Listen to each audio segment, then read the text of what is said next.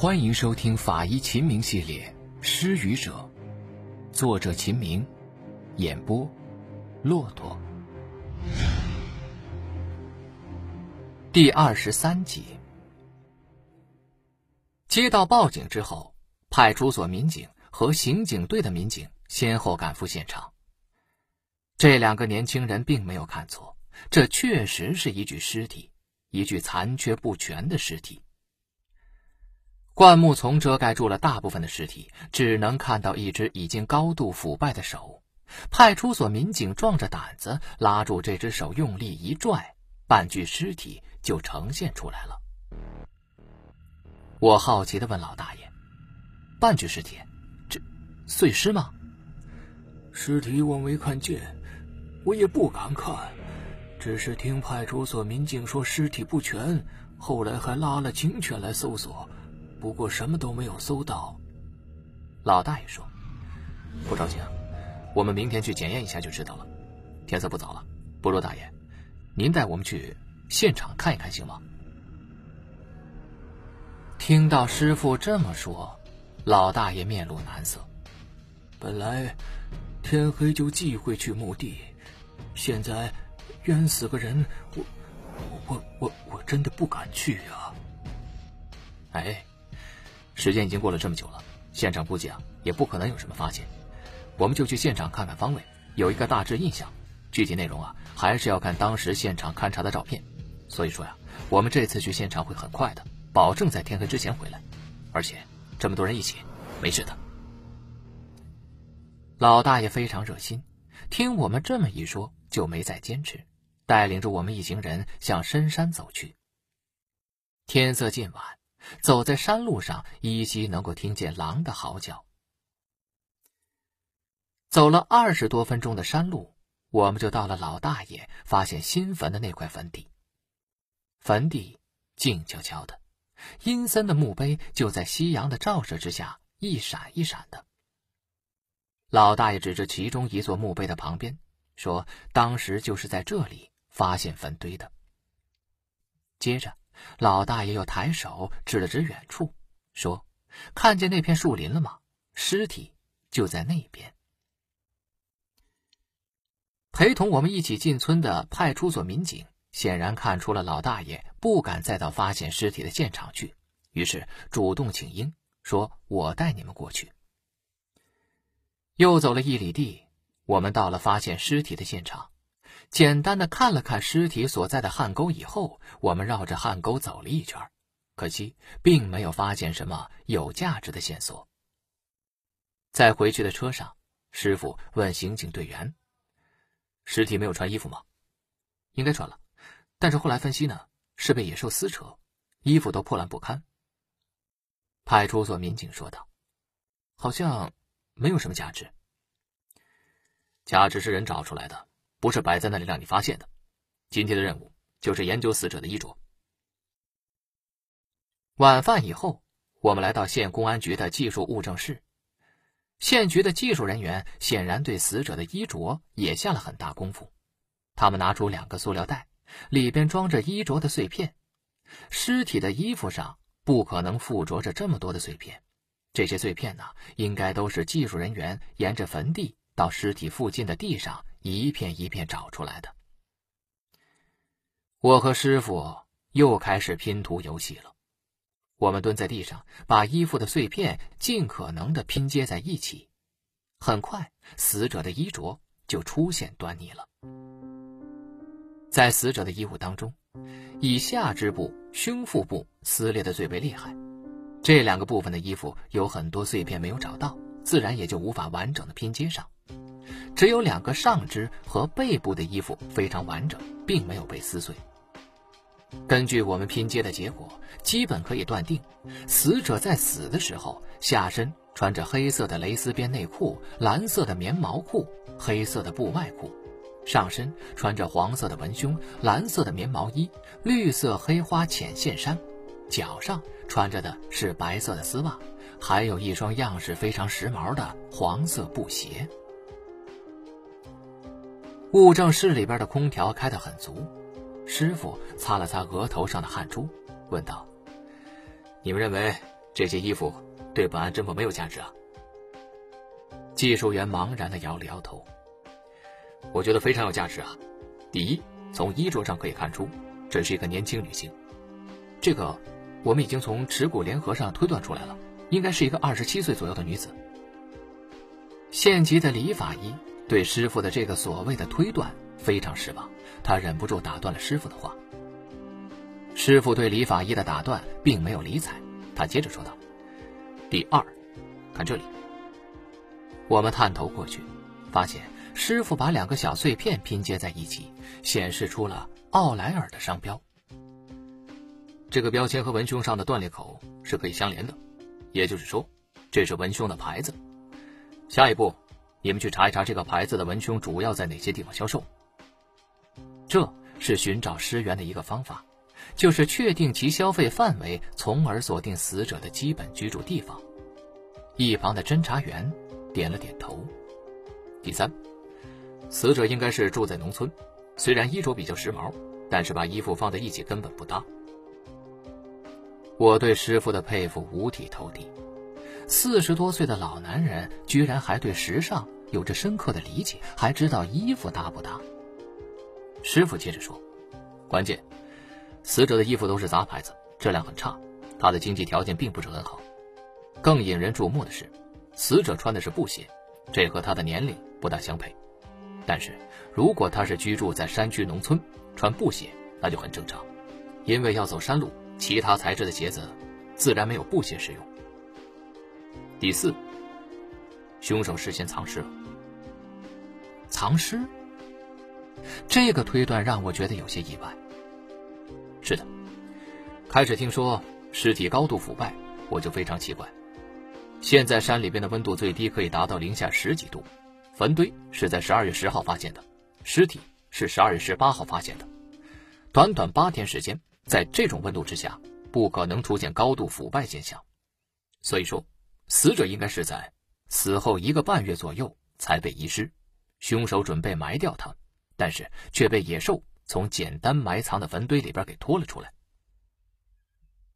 死后一个半月，死亡时间可以根据腐败程度推断的这么准确吗？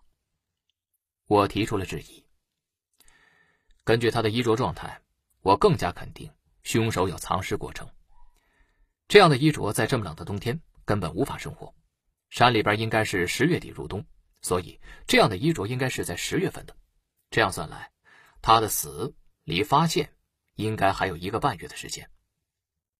那凶手把尸体放在自己家里，这这太变态了吧？应该不是家里。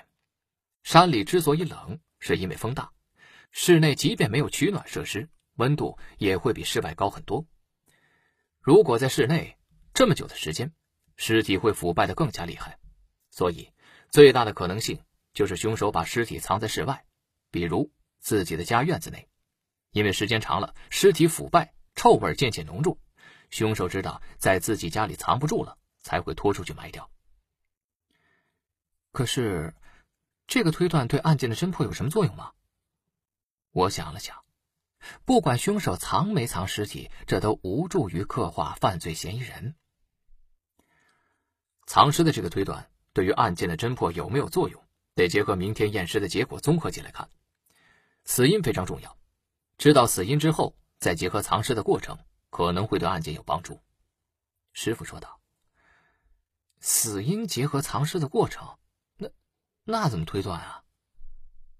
我百思不得其解。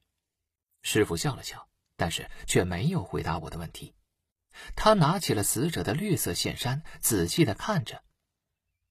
这件绿色的线衫前面已经被完全撕碎。基本上没有找到什么碎片，断面的边缘浸染着血污，但是线衫的背部却十分的完整，使这件线衫看起来更像是一件从前面系纽扣的开衫。师傅指了指背后的一处破口，说道：“我现在说第五个，第五，这个破口，你们怎么看？”我凑过去看了看。这个应该没有什么价值吧？半件衣服都被撕碎了，背后有一个破口，这能说明什么呢？师傅摇了摇头。衣服撕碎的边缘都有血迹，应该是尸体被野兽啃咬了，血液流出来浸染的。但是背后这个破口没有，而且位置非常独立，应该不是野兽撕咬。第二，仔细看一看这个破口的边缘。师傅递给我他的放大镜，我用放大镜仔细的看破口，断口毛躁，而且，啊，是铁锈。原来呀，这个破口的周围粘附着铁锈。是的，一个新鲜的破口，而且周围粘附着铁锈，这个破口应该是被钉子之类的东西刮破的，而且刮出这个破口的时间，并不算久。那有什么价值呢？现在没有价值，但是得记住这个问题，说不准以后能用得上。一二三四五，上山打老虎。师傅看完衣着之后，能得出这五个推断，虽然没有办法把这五个推断联系在一起，也没有做出更有价值的推断，但是这更坚定了我们尽快破案、回家过年的信心。睡了一个好觉，第二天，我们乘车前往丘陵县的殡仪馆，开始对本案的死者尸体进行检验。尸体已经于昨天晚上拖出冰柜解冻了。丘陵县殡仪馆内有着标准化的法医学尸体解剖室，解剖室内有着先进的排风装置和新风系统，解冻除臭的效果非常好。但是，当李法医掏出钥匙打开解剖室大门的时候，我们还是被一股扑鼻而来的恶臭熏得半死。我下意识地揉了揉鼻子，抬眼朝解剖台上望去。解剖台上停放着一坛黑乎乎的东西，在门口几乎无法辨认。师傅带着我走进解剖台，我这才看了个清楚。这一看呐，我全身。都起了鸡皮疙瘩。其实啊，仅仅是一副骷髅，或者是一具高度腐败的尸体，我都不觉得有这么可怕。可怕的是这种一半骷髅、一半腐败的尸体，整具尸体惨不忍睹。附着在尸体身上的衣服已经被剪下来了，剩下的是一具赤裸的半骨半肉的躯体。身体的下身软组织基本已经消失，白森森的腿骨在解剖室无影灯的照射之下显得阴森恐怖。大腿的一部分肌肉还附着在腿骨之上，格外刺眼。尸体的头颅也已经开始白骨化，黑洞洞的眼眶里还可以看到残留的已经干瘪的眼球。上下牙裂因为没有组织肌肉的固定，无力的张开着。像是在为这个已经陨灭的生命而呐喊。颅骨的顶部有一个非常大的缺口，显得整个头颅都少了三分之一。缺口的周围散布着放射状的骨折线，从缺口处可以窥见死者的颅内脑组织已经完全没有了。缺口周围粘附着被撕裂的硬脑膜碎片。尸体的上肢软组织还保存完好，但是腐败膨胀的比一般人手臂粗了一倍。在灯光的照射之下，显得黝黑发绿。腐败的静脉网清晰地印在手臂内侧的皮肤之上，就像一张粗大的黑绿色的蜘蛛网。尸体背部的软组织依旧保存完好，但是整个胸腹腔的软组织已经基本消失。看似野兽撕咬形成的死后损伤，在胸腹壁的两侧清晰可见。尸体已经被解剖过了，胸骨已经被取下，像盖子一样盖住尸体的整个胸腔。右侧胸部的软组织还剩下半个乳房，血乎乎的耷拉在胸腔上。胸腔的内脏缺少腹部软组织和大视网膜保护，乱七八糟的瘫在尸体的腹腔里。还有一部分肠管挂在尸体的体外。师傅问道：“原始现场，腹腔脏器就是这样的吗？”“是的。”李法医说道。“现场非常恶心，尸体被我们从灌木丛里边拖出来的时候，尸体被翻过来背朝上，整个腹腔里边的脏器，尤其是肠管，就像从碗里边倒出来一样，都在外面。我们费了好半天劲儿，才把脏器都放回去的，然后把整尸装袋拉回来的。你们解剖了吗？都不需要解剖了，除了开胸以外，胸腔没有必要解剖，脏器也都拖在那里。颅部我们也看了看，应该是被野兽咬碎了脑袋，脑组织没了，也没有开颅的必要了。那背部呢？也就背部软组织没有被破坏。师傅说道：“背部啊，这个我们常规解剖术式里没有背部解剖啊。再说了，背部也看不出什么来啊。你怎么知道看不出来？”常规术士的确不开背部，但是这个尸体没有什么可捡的了，为什么不做一个背部解剖啊？说不定有发现呢。李法医没有说话，但是我看得出来，他非常的不服气。我们先看背部。师傅说完，一边用塑料布裹住已经没有组织的胸腔，防止腹腔脏器再次被拖拉出来。然后我们合力把尸体翻了个个儿，让它呈俯卧位置。因为背后高度腐败，再加上经受冷气和化冻，显得湿漉漉的，腐败气泡随处可见。我们小心地切开背部皮肤，分离了斜方肌和背阔肌，突然发现尸体左侧肩胛到右侧肩胛有一道非常明显的红杠。师傅仔细看了看背部深层肌肉呈现出的这种出血变化，转头对背后的李法医说道。你不是肯定不会有发现吗？师傅，这是什么呀？这是深层肌肉出血，说明死者生前背后有衬垫，前方有压力挤压导致形成的。这，这同样说明不了问题吧？李法医说道。你们仔细看一看，这道出血痕迹非常直，没有弯曲，没有颜色区别，说明衬托物没有凸起。这样的痕迹，说明死者是在。背靠在一个有规则棱边的地方，前方受力，被挤压而形成的。那，强奸？李法医说道。为什么非得是强奸啊？啊，死者衣着完整，没有强奸的迹象和依据，在前方掐、扼、控制，不也是施压吗？师傅皱了皱眉头。可是，死者没有窒息征象啊。李法医说，没有窒息征象。说明死者不是被掐死，但是不能表明他没被掐。师傅在纠正李法医所犯的逻辑错误。李法医耸了耸肩膀：“好，就算被掐吧，那这又能说明什么问题啊？有规则棱边的物件，比如柜子、桌子、床，这都是室内才有的东西。如果在深山老林里，有的只是不规则的石头，说明死者遭受侵害在室内。”而不是室外的尾随、抢劫什么的。我觉得师傅的这个分析非常重要。死者在室内被人害死，这说明死者和凶手有着某种关系。但是李法医不以为然，他摇了摇头，表示对这样的分析不感兴趣。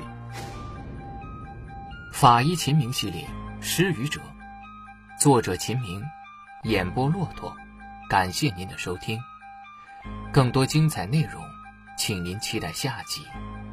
听有声，选骆驼。